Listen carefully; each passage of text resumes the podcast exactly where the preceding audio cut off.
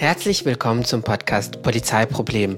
Mein Name ist Mohammed Amjahid. Zusammen mit der Schirn Kunsthalle Frankfurt habe ich verschiedene GästInnen eingeladen, um über, wie der Podcastname schon sagt, das Polizeiproblem zu diskutieren und begrüße Sie und euch zur ersten Folge.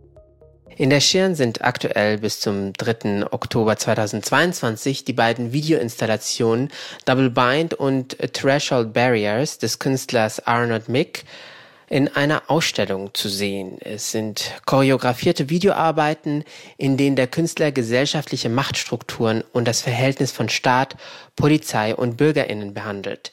Die Arbeiten setzen sich mit Sicherheit und Bedrohung, Macht und Ohnmacht im öffentlichen Raum auseinander und betreffen auch das Thema Machtmissbrauch bei der Polizei.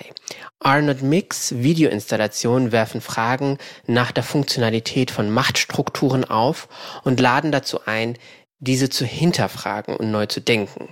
Nun passt das alles zu meiner journalistischen Arbeit und meinen Recherchen zum Thema Polizeigewalt und die Schirn hat mich in diesem Kontext gefragt, ob ich Lust hätte, mit verschiedenen GästInnen über das Polizeiproblem zu sprechen und meine Antwort lautete, jawohl. Wir möchten uns also in diesem Podcast ganz konkret mit dem Thema Polizeigewalt und Machtmissbrauch in Hessen und darüber hinaus in Deutschland auseinandersetzen und dazu mit verschiedenen spannenden Stimmen ins Gespräch kommen. In vier Folgen werden wir uns unterschiedlichen Perspektiven über strukturelle Probleme und tödlichen Machtmissbrauch in deutschen Sicherheitsbehörden, über die Erfahrungen von Betroffenen, über die Erinnerung an die Opfer und die künstlerische Übersetzung von politischen Diskursen sprechen.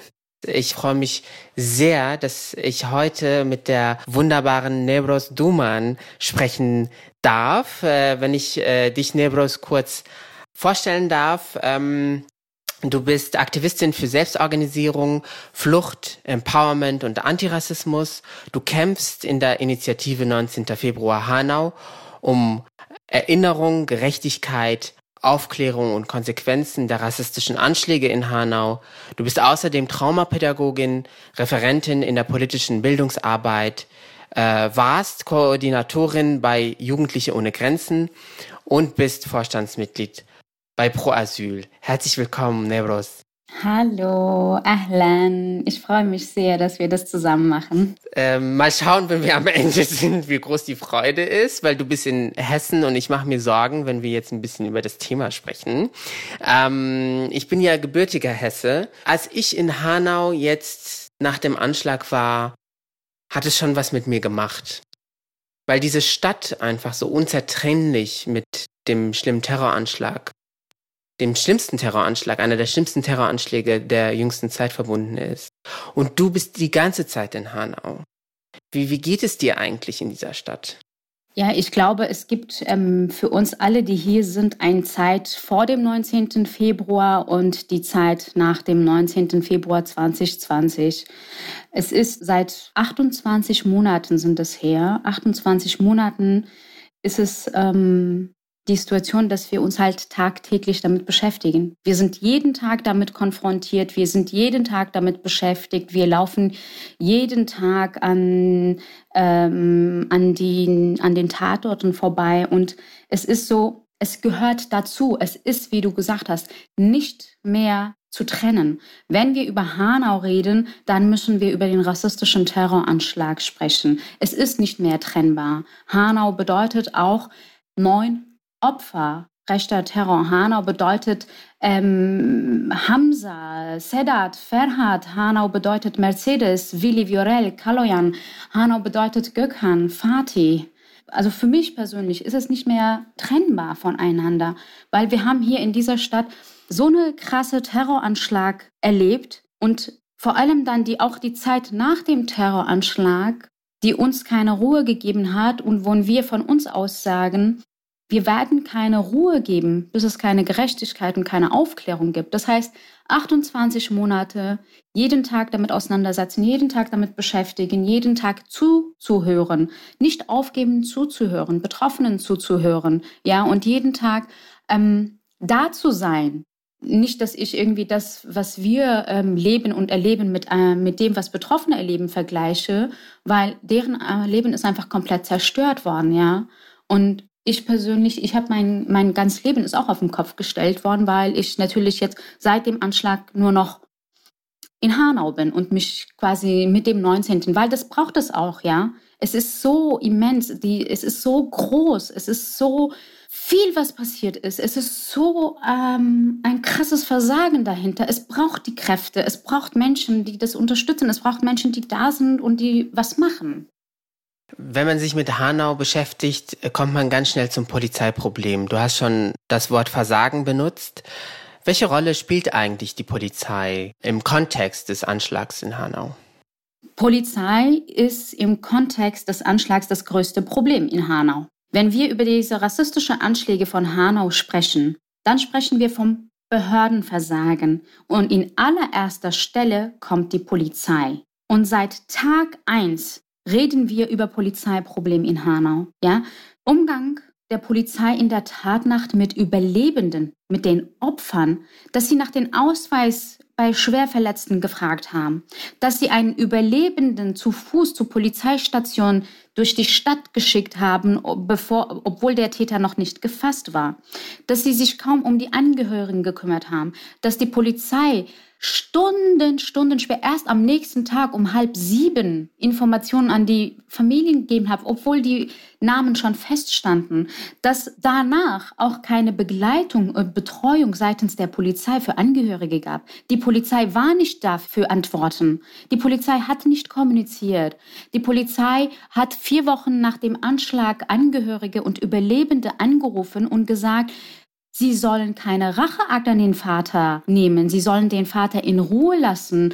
Die Polizei hat vier Wochen nach einem Terroranschlag, in der neun junge Menschen ermordet wurden, die Opfer zum Täter gemacht, nach, als sie diese Gefährderansprachen gemacht haben. Das heißt, die haben Überlebenden das Gefühl gegeben, von euch geht Gefahr aus und nicht von dem rassistischen Vater des Täters, der mitten in Kesselstadt lebt, also da, wo viele Überlebende und Familien leben.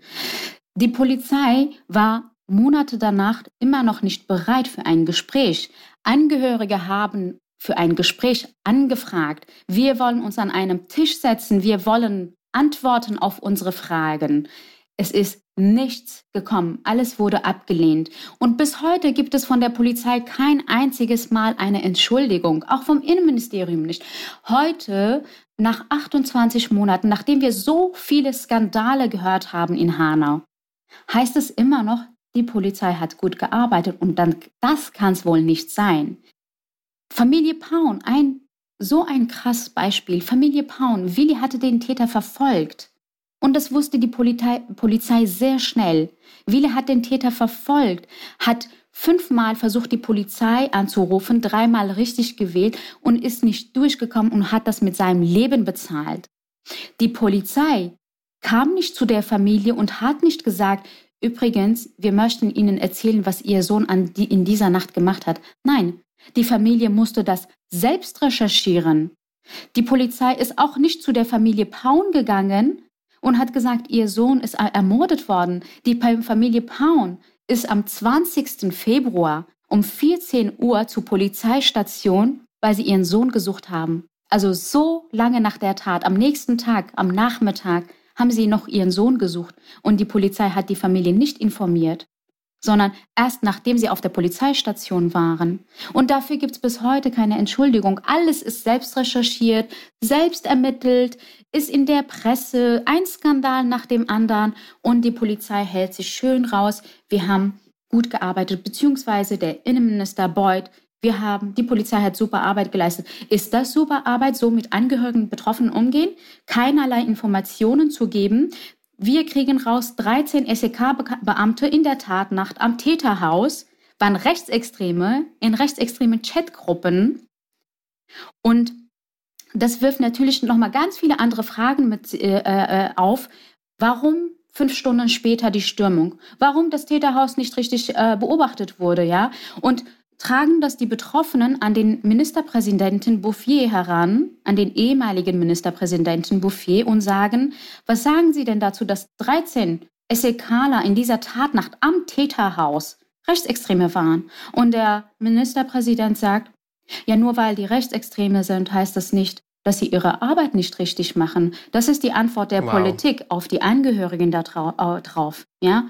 Und der ehemalige Polizeipräsident Südosthessen, das sind ganz wichtige Informationen. So, Polizeipräsident Südosthessen, die, der quasi für die gesamte Operation zuständig war, ja, ist Monate danach befördert worden. Ja, es gab nur Versagen dieser Nacht, aber niemand von den Behörden übernimmt darin Verantwortung. Er ist befördert worden. Und danach kam ein neuer Polizeipräsident zu Südosthessen und der neue Polizeipräsident wird darauf angesprochen von der Presse. Es gibt ja massive Kritik von Angehörigen gegenüber der Polizei. Und er sagt einfach nur, er sagt, ja, wir sind Ersatzsündenböcke für die Angehörigen, weil es keinen Täter gibt. Deshalb können wir schwer darauf antworten oder uns überhaupt ähm, zu dem, was gesagt wird, äußern. Wir kommen, die Angehörigen, die in Journalisten, die investigative Journalismus gemacht haben und alles ans Tageslicht gebracht haben, sagen nicht, den Angehörigen geht so schlecht und die Polizei redet nicht mit denen. Nein, sie sagen, Tatnacht, Notruf nicht erreichbar, Notruf war nicht besetzt, Täterhaus wurde nicht bewacht, Familien wurden bedroht in der Tatnacht von SEK. Ähm, das Täterhaus würde fünf Stunden später gestürmt. Es gibt unfassbar viele offene Fragen zu der Tatnacht und auch zu der Umgang danach, weil niemand von den Polizeibehörden mit Angehörigen gesprochen hat. Da geht es nicht um das Gefühl von, wir sind traumatisiert oder das Gefühl, sie nehmen uns nicht ernst, sie sind nicht an unserer Seite. Nein, da geht es um ganz konkrete Fragen in ihrer Arbeit und darauf müssen sie antworten. Das tun sie aber nicht. Genau, und die Last der Aufklärung, die ist auf den Schultern von einigen JournalistInnen, aber vor allen Dingen von AktivistInnen in Hanau und von den Angehörigen quasi. Die, die Last ist da und ich habe beobachtet, dass ihr euch äh, nicht nur in der Initiative, sondern auch die einzelnen Familien in einer gewissen Art und Weise auch professionalisiert habt, um aufzuklären. Kannst du noch mal ein bisschen verdeutlichen, welche Wege ihr gegangen seid, um quasi die Aufklärungsarbeit zu machen, die eigentlich der Staat machen sollte? Was äh, Polizeigewalt, was das Versagen angeht, was aber auch diese Abwehr angeht, wenn man die Behörden konfrontiert mit ihrem Versagen und mit ihrer Art und Weise, wie sie mit Angehörigen nicht nur in der Tat nach, sondern auch danach umgegangen sind. Ja, in der Tat ist es eine Rolle, die niemand, die niemand ähm, freiwillig übernommen hat, sondern es war relativ schnell klar, da ist eine Wand, da ist eine totale Blockade, da wird, werden die Menschen nicht ernst genommen. Die Angehörigen leisten selbst ähm, Recherchearbeit, sie reden mit Leuten, sie gehen Sachen nach. Und es waren die Angehörigen, die herausgefunden haben, zum Beispiel ein ganz Einfaches Beispiel. Es waren die Angehörige, ganz besonders Familie ähm, Kurtovic auch in dieser Sache, ähm, die herausgefunden haben, dass 2017 beim Jugendzentrum, was genau in der Straße ist, wo das Täterhaus ist und auch ganz viele, ne, in Kesselstadt, dass da 2017 ein bewaffneter Vorfall gab. Also jemand, der bewaffnet war und der Jugendliche bedroht hat, ja. Und dem ist niemand nachgegangen. Das wurde bei der Polizei in den, nach, der, ähm, nach dem Anschlag haben das mehrere Menschen bei der Polizei auch ähm, gesagt. Das wurde nicht mal dokumentiert, diese Fall. Ne? Und dann, nachdem es Anzeigen gab und ganz viele Zeugenaussagen und so weiter, waren sie gezwungen, dem nachzugehen. Das ist einfach, das ist nur eins von ganz, ganz, ganz vielen Beispielen, dass die wichtigen Sachen von der Polizei nicht ernst genommen wurden nicht ermittelt wurde. Es wurde nicht richtig ermittelt, genauso wie Notausgang. Es wurde da nicht richtig ermittelt, sondern alles, was Ermittlungen angeht. Es gab viele Ermittlungen in Hanau, beziehungsweise es gab viele Strafanzeigen gegenüber der Polizei. Notruf, Notausgang, äh, Obduktionen. Die Sache mit den Obduktionen finde ich so krass, dass da Obduktionen ohne Rücksprache mit den Angehörigen stattgefunden haben und die menschlichen Überreste ihrer Liebsten quasi einfach menschenunwürdig aufbewahrt worden sind. Also immer wenn ich recherchiere zum Verhalten von Polizei im Kontext von rassistischen, rechtsextremen Anschlägen, aber auch darüber hinaus, WhatsApp-Gruppen, ähm, irgendwelche komischen Spielchen oder auch Organisation von Polizisten und Polizistinnen in rechtsextremen Kreisen. Immer wenn ich recherchiere, denke ich, es kann nicht schlimmer werden ab und zu. Und ich habe gelernt, diesen Gedanken irgendwie nicht mehr zu hegen, weil es kann immer schlimmer werden. Und vielleicht kannst du kurz nochmal erzählen zu den Obduktionen, was, weil das ist, glaube ich, eine gute Illustration für das Polizeiversagen. Die Obduktionen wurden von der Staatsanwaltschaft in Auftrag gegeben. In der Tatnacht noch, obwohl Generalbundesanwaltschaft das übernommen hatte. Und in den Berichten, das ist ja das Unverschämte, in den Berichten steht, Familienangehörige nicht bekannt oder nicht erreicht. Ähm, so. Und die Familien waren alle in der Polizeihalle bis 6.30 Uhr, bis quasi die Polizei Nummer 1, 2, 3, 4 um 6.30 Uhr quasi gelesen hat, tot, tot, tot, tot, tot. Waren Angehörige alle in der Polizeihalle oder haben in der Nacht auch noch selbst sind in die Krankenhäuser gefahren und haben ihre Liebsten gesucht, weil denen tagelang keinerlei Information darüber gegeben wurde, wo ihre Liebsten sind, ja, wo die Leichen sich befinden. Selbst das wurde nicht gegeben. Und in den ähm, Staatsanwaltschaft ordnet ähm, Obduktionen ein, ohne Rücksprache mit, mit ähm, allen Familien. Und es wird danach nicht einmal kommuniziert, was Obduktion denn bedeutet nach einem Terroranschlag. Das ist das unfassbar Schlimmes. Das heißt, es wurde mit ihnen nicht kommuniziert, wie sie die Leichen zurückkriegen. Es wurde nicht kommuniziert, wo die Leichen sich tagelang befinden. Die Menschen wussten nicht, wo ihre Liebsten sind tagelang. Dann nach Tagen, nachdem die Freigabe der Leichnam gab, wurde ihnen auch nicht kommuniziert, in welchem Zustand sie zurückkriegen. Das heißt, alle waren danach mehr und wieder traumatisiert, dadurch, dass der Staat einfach ihre Aufgaben nicht richtig gemacht hat, weder kommuniziert hat noch aufgeklärt hat. Ja, und dann kommt nach anderthalb Jahren kommen die Überreste. Wir haben übrigens noch das und das. Wollen Sie das zurückhaben oder sollen wir das vernichten? So, anderthalb Jahre wow. danach. Ja? Einfach, so. das ist einfach. Das ist so ein wow. Beispiel, wie, wie kann in einem Land, in dem es so viele Anschläge, rechte Terror gab und ständig Anschläge, wie kann es sein, dass der Umgang mit Betroffenen, mit Angehörigen immer noch so katastrophal läuft? Wie kann das sein? Ist es wirklich, dass einfach das nicht lernen wollen? Das, ist es der Ignoranz? Geht es um die Opfer, um die Hautfarbe und die Namen der Opfer? Sie sollen das bitte erklären. Wie kann es sein, mit so einer Geschichte in einem Land, mit so einer langen Geschichte des rechten Terrors, dass die Kommunikation so läuft, wie sie äh, läuft? Das ist nicht erklärbar. Das, damit, du kannst mit keiner Erklärung diese Verhalten des Staates, der staatlichen Behörden erklären oder rechtfertigen. Es ist nicht möglich. Ja? Und zu, zurück zu deiner ersten Frage mit, ähm, die Menschen mussten das selbst machen. Betroffene und Überlebende hatten keine Zeit zu trauern. Sie haben immer noch nicht die Zeit zu trauern, weil es so viele Rückschläge gab. Alles, was an, alles, was an Skandalen durch die Medien rauskam, Notruf, Notausgang, Vater des Täters, dass er genauso ein Rassist ist, dass er die Waffen zurück will, dass er rassistische Anzeigen macht, dass er mittendrin lebt, in Kesselstadt, immer noch in Kesselstadt so viele Rückschläge und alle Anzeigen werden eingestellt. Niemand geht auf das ein, was passiert. Da ist keine Zeit zum Trauern.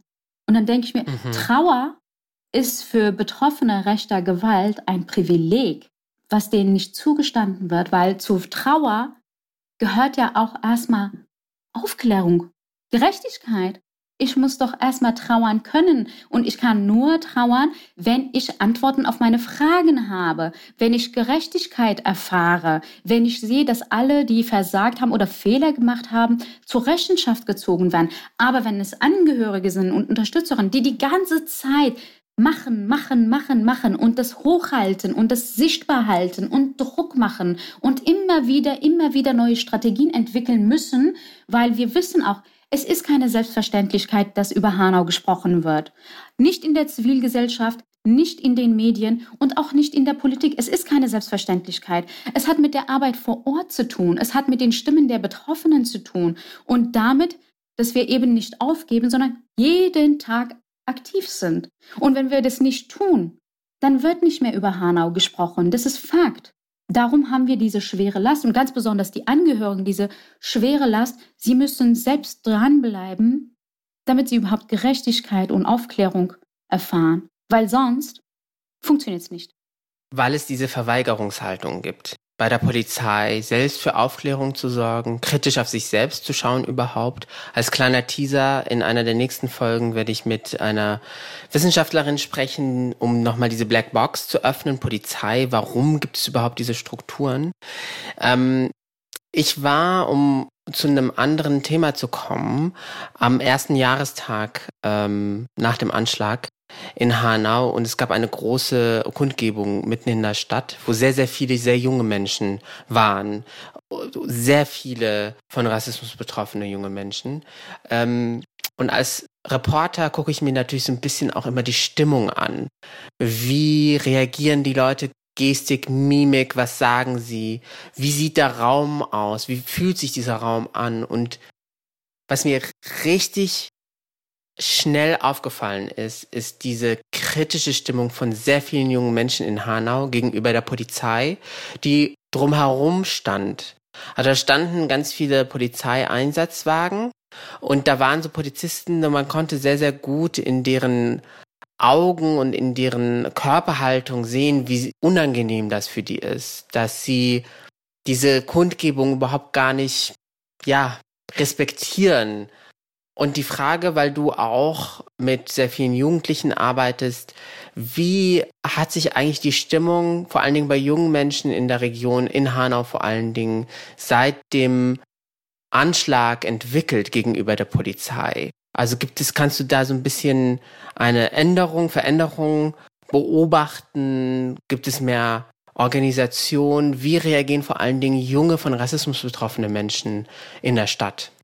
Es gibt definitiv eine kritischere Haltung dazu. Das Verhältnis, ob das besser wird, nein, ganz im Gegenteil. Ähm, ich meine, ich habe versucht vorhin aufzuzählen, das Versagen seitens der Polizeibehörden und das äh, nicht aufarbeiten wollen, das Blockieren und nicht ernst nehmen. So, und es ist die ganze Zeit da. Das kann man ja nicht wegwischen. Das macht ja was mit einem. Es sind ganz viele junge Menschen, die ihre Freunde verloren haben. Es sind auch ganz viele junge Menschen, die die ganze Zeit, auch nach dem Anschlag, äh, schikaniert werden. Das ist nicht vorbei in Hanau. Wir haben ein Jahr, anderthalb Jahre nach dem Anschlag erfahren müssen, einer, der seinen Freund verloren hat, der die Polizei angerufen hat, weil er jemand mit einer Waffe gesehen hat, der von der Polizei total ähm, fertig gemacht wurde. Es wurde Gott sei Dank aufgenommen, was dieser Polizist auf der Polizeistation in Hanau von sich gegeben hat. Mit verpiss dich, wenn ich rauskomme, werde ich dich zusammen, zusammenschlagen, du landest in der Zelle, ich habe gleich Feierabend, ich will nicht, ich habe kein... Also so wirklich auch total beleidigend und bedrohend. Das war die Polizei Hanau, eineinhalb Jahren nach dem terroristischen Anschlag. Ja, und ähm, wir reden zum Beispiel, also der zweite Anschlagsort war ja in Kesselstadt. Ja, Arena Bar, Kiosk und ähm, da ist auch dieses Jugendzentrum, wo ganz viele junge Menschen sich aufhalten, was eine super zentrale Rolle für junge Menschen, die diesen Anschlag ähm, ähm, erlebt oder ihre Freunde verloren haben, spielt. Ne? Und es gibt andauernd Racial Profiling in Kesselstadt. Polizeipräsenz in Kesselstadt. Weiterhin bis heute. Bis heute. Vor kurzem, vor einigen Wochen, gab es eine Situation, wo die Polizei Jugendliche wieder auseinandergenommen hat, junge Menschen, na, so total ohne Grund, äh, Ausweis her und so weiter. Und die haben den jungen Mann zusammengeschlagen, ja. Die haben den jungen Mann zusammengeschlagen wegen einer ähm, einfachen Kontrolle, den sie nicht begründen wollten und nicht begründen konnten. So, das heißt, für die jungen Menschen hier bedeutet Polizei Angst, Polizei bedeutet Schikane, es bedeutet Bedrohung, es bedeutet ohne Grund die Menschen ausziehen und kontrollieren. Es bedeutet ähm, nicht der Freund, so nicht da, wo wir Schutz kriegen. Das ist das ist das, was viele Menschen verstehen müssen. Hier gibt es ganz viele junge Menschen, die sich nicht geschützt fühlen und die das Gefühl haben, wenn was passiert, können sie sich nicht auf die Polizei verlassen oder sie können gar nicht die Polizei anrufen, weil sie die ganze Zeit unter Generalverdacht stehen, weil sie ohne Grund in so einem Ort, wo ein Anschlag passiert ist, ohne Grund ständig auseinandergenommen werden, schikaniert werden, kontrolliert werden. Ja, das ist die Rolle der Polizei in Hanau. Gibt es eine Auseinandersetzung und kritische Aufarbeitung nach dem Anschlag? Nein, gibt es nicht.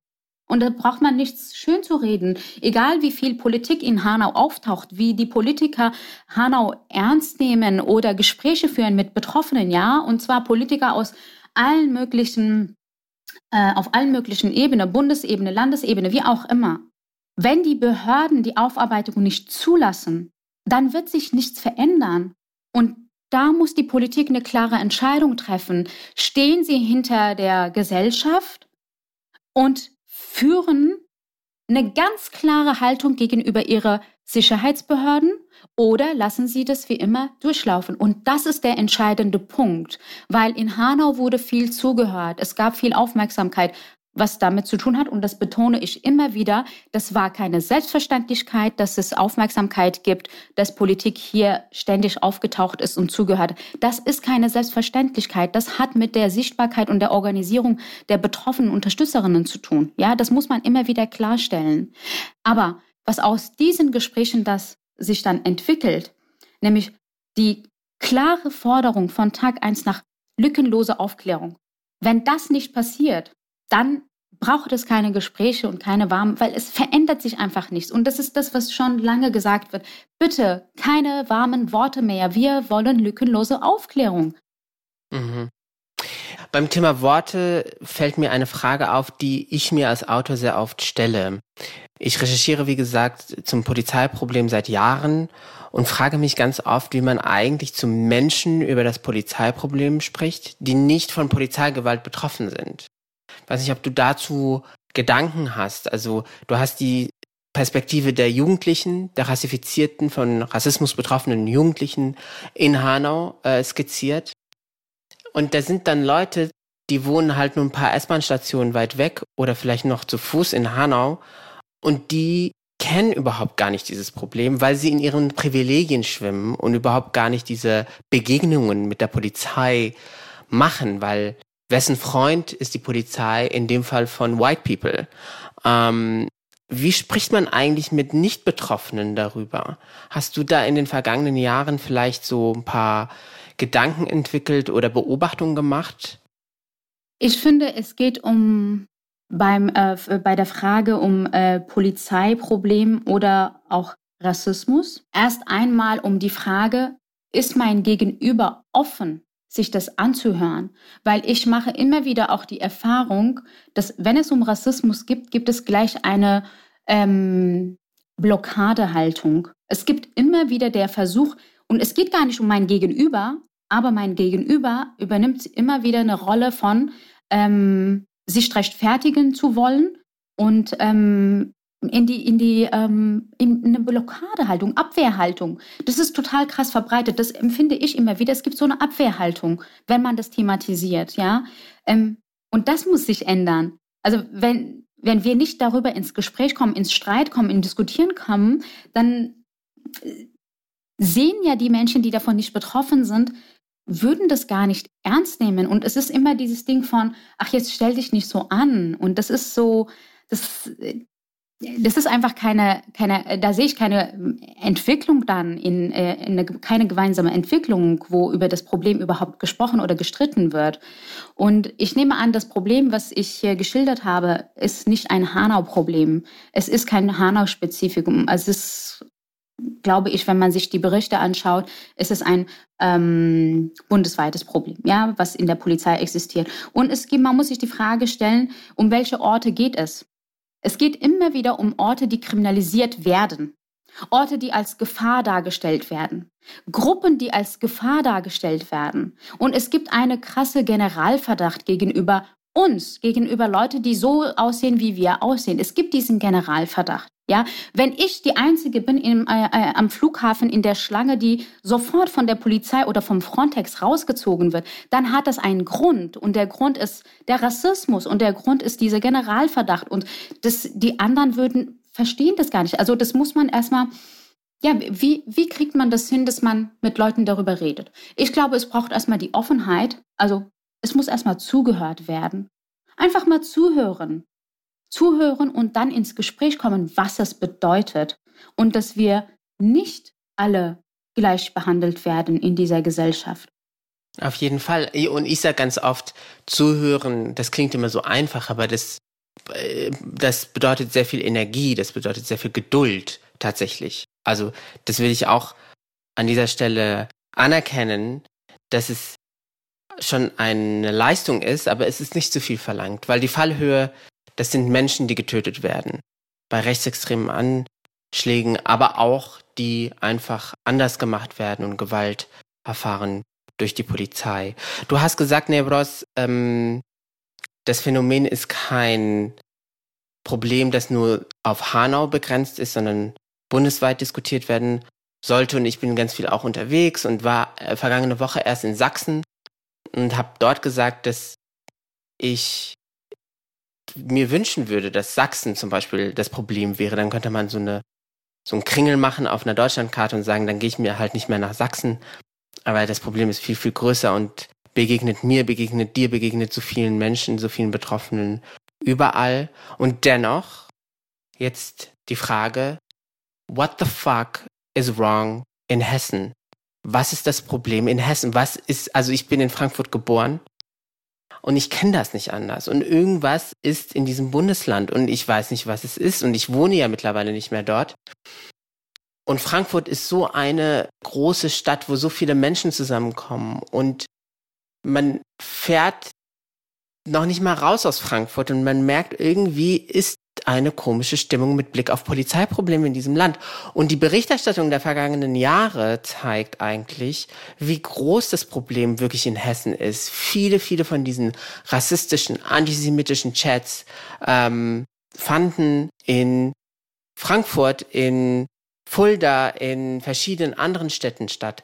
NSU 2.0, der sogenannte NSU 2.0, wo by the way gesagt wird, ach, das war so eine Einzelperson und die hat einfach mit Autorität in Frankfurt auf der Polizeiwache angerufen und die Daten von verschiedenen Menschen abgefragt.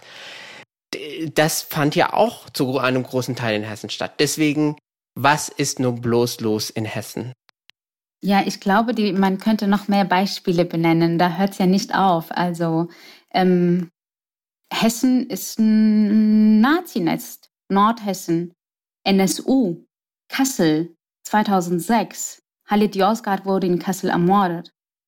Ähm, 2016 der Angriff gegenüber Ahmed I in Kassel, der gleiche Täter, der später den Walter Lübcke ermordet hat. Was haben die Polizei, ähm, was hat die Polizei bei Ahmed gemacht? Sie haben gegen seine Freunde ermittelt im Flüchtlingsheim. Obwohl die Menschen von Anfang an gesagt haben, das muss ein Nazi gewesen sein. Vor unserem Heim stehen ständig irgendwelche Hakenkreuze geschmiert auf dem Boden, so. Aber in die Richtung wurde gar nicht ermittelt, ermittelt, so. Und dann wurde Walter Lübcke ermordet. Wir hatten Wächtersbach-Angriffe in den letzten Jahren. Wir hatten Hanau NSU 2.0. SEK Frankfurt wurde aufgelöst. Das muss man sich erstmal klar machen. Es ging nicht um zwei SEK-Beamte, sondern die gesamte Einheit musste aufgelöst werden letztes Jahr. Ja, und ständig kommen Chat, also es, es überrascht niemanden mehr, wenn es heißt, reicht die Chatgruppe bei der Polizei in Frankfurt. Reicht Chatgruppen Hessen, Polizei, Problem, Hessen, Problem. Also überrascht niemanden mehr. Und ich glaube, das hat mit der gesamten Geschichte zu tun, 90er Jahre bis heute. Und ich glaube, der Hauptgrund ist, dass es niemals eine kritische Aufarbeitung in der Polizei gab, dass alles vertuscht wurde und dass es keine, wie manche sagen, Fehlerkultur in der Polizei gibt. Es wird überhaupt nicht eingeräumt, dass es ähm, dass sowas in der Polizei existiert, dass es Probleme in der Polizei existieren, sondern es wird immer wieder als Einzelfall angetan. Einzelfall in die Schublade, Punkt. Und das ist, das ist, finde ich, das größte Problem. Es gibt, und das ist auch bundesweit ein Problem, ähm, keine konsequente, konsequente Strafverfolgung gegenüber Beamtinnen. Das ist ein Riesenproblem. Es wird gemacht und es bleibt unbestraft. Es gibt kaum Konsequenzen und deshalb können sie sich das leisten und sie machen und machen und machen und können jahrelang machen, ohne, ähm, ohne dass da irgendwas passiert. Und wenn dann das auffliegt, dann sind das nur Einzelfälle und es gibt keine konsequente Strafverfolgung. Das heißt, du hast freie Bahn und das ist ein Signal, wenn es nicht verfolgt wird, ist es ein Signal für alle anderen. Sie wissen, dass sie nicht zu befürchten haben. Es ist genauso, wenn Täter nicht wirklich bestraft werden, ist es ein Signal für alle anderen Nazis. Wie bei NSU, wenn da nur zwei Jahre Haft gibt und die Nazis dastehen und das feiern. Das ist ein Signal. Das heißt, unser Problem ist nicht nur in der Polizei, ja. sondern wir haben auch ein Problem in der Justiz, was die Strafverfolgung angeht.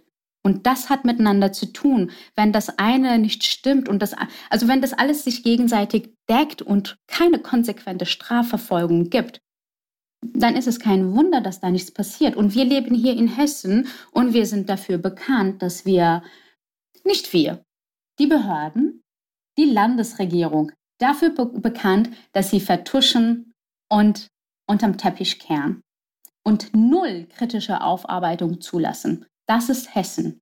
So, so eine traurige, aber leider passende Beschreibung von Hessen und total wichtig ist, was, was du gerade gut aufgedröselt hast, die Kontinuitäten von diesem Polizeiproblem bis in die Justiz rein und bis in die äh, Landespolitik rein und in die Parteien, die tatsächlich egal in dem Fall, welche Couleur sie mitbringen, äh, nicht die nötige Distanz quasi mitbringen. Ähm, vielleicht fühlt sich die ein oder andere Landespolitikerin ähm, angesprochen, aber diese Kontinuitäten sind nochmal wichtig, oder? Definitiv. Also es geht ja um die, äh, darum, auch die Kontinuitäten aufzuzeigen und woher das kommt.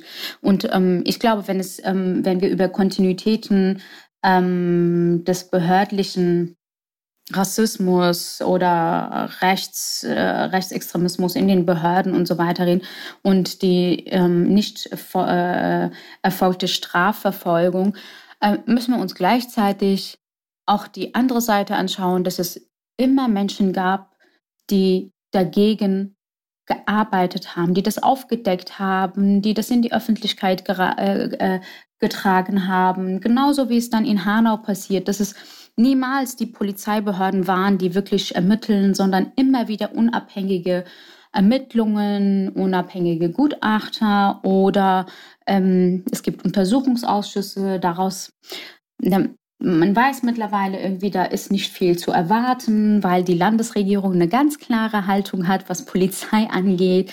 Ähm, also ist es super, also es ist eine Ebene, die tatsächlich mit sehr vielen Hürden und Herausforderungen verbunden ist. Es ist nicht einfach, gegen staatliche Behörden zu kämpfen, dafür zu kämpfen, dass sie wirklich aufklären. Und es geht eigentlich auch nicht um eine Bitte oder um etwas, was absurd ist, sondern eigentlich geht es um eine ganz einfache, banale Sache. Sie sollen ihre Arbeit machen. Darum geht es letztendlich. Und es funktioniert nicht. Und dann sind Betroffene und ähm, Anwälte und Unterstützerinnen gezwungen, unabhängige Ermittlungen durchzuführen, weil es kein Vertrauen gibt und weil es schwarz auf weiß steht, was gemacht wird oder was nicht gemacht wird und was verdeckt wird. Und ähm, damit möchte ich gerne auf die Ausstellung kommen. Ähm, wir haben in Frankfurt am, im Juni die Ausstellung Three Doors gestartet. Three Doors ist eine Ausstellung vom Forensic Architecture Initiative 19. Februar Hanau, ähm, Initiative Ori Jallo und ähm, Kunstverein Frankfurt. In dieser Ausstellung ähm, geht es vor allem um eigentlich um die gesamten zweieinhalb Jahre, was in Hanau passiert ist. Um die Arbeit der Angehörigen, um den Kampf um Aufklärung, Gerechtigkeit äh, ähm, und, und Erinnerung und Konsequenzen. Da wird alles aufgezeigt. Die Rolle der Medien, was in der Zivilgesellschaft passiert ist, was in der Politik passiert ist, wie die Polizei sich geäußert hat, die äh, Zeugnisse der Angehörigen, das, was sie im Untersuchungsausschuss vorgetragen haben, was sie erlebt haben, ist in dieser Ausstellung zu sehen. Das heißt, es ist viel zu sehen, viel zu hören und viel zu lesen. Die Geschichte vom Willi Viorel Paun, was die Polizei anging, die, was die Familie alles erlebt hat, ähm, was die Untersuchungen zu Notruf ähm, angeht. Und da in der Ausstellung sind auch zwei ganz ähm, besondere Arbeiten, nämlich die Familien in Hanau hatten Forensic Architecture beauftragt, Ermittlungen, unabhängige Ermittlungen durchzuführen, weil wir ja gesehen haben, äh, bei der Polizei wird das ja nicht gemacht. Also brauchen wir unabhängige Ermittlungen.